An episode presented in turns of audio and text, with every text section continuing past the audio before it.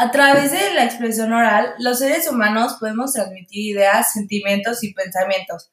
El desarrollo del lenguaje y el uso correcto de las palabras es fundamental para la correcta comunicación. En la radio se utilizan técnicas de expresión oral para despertar el interés, crear emociones, transmitir mensajes o convencer a los radioescuchas.